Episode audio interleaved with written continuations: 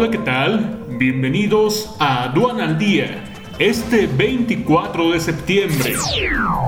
Nacional. Secretaría de Hacienda y Crédito Público y la Comisión Nacional Bancaria y de Valores lanzan segunda fase del programa de reestructura de créditos. Diputados aprobaron ley que regula salarios de servidores públicos. México, con 74.949 decesos a causa de COVID-19 y 710.049 contagios. Alfonso Morcos renuncia a la CENACE. General Motors celebra 85 años en México. Manifestantes del Frena llegan al zócalo de la Ciudad de México e instalan plantón.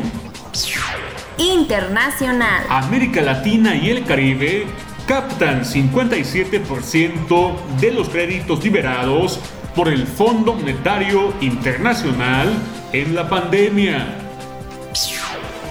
Instituciones financieras, la primera línea de defensa contra el lavado, señala presidente del GAFI.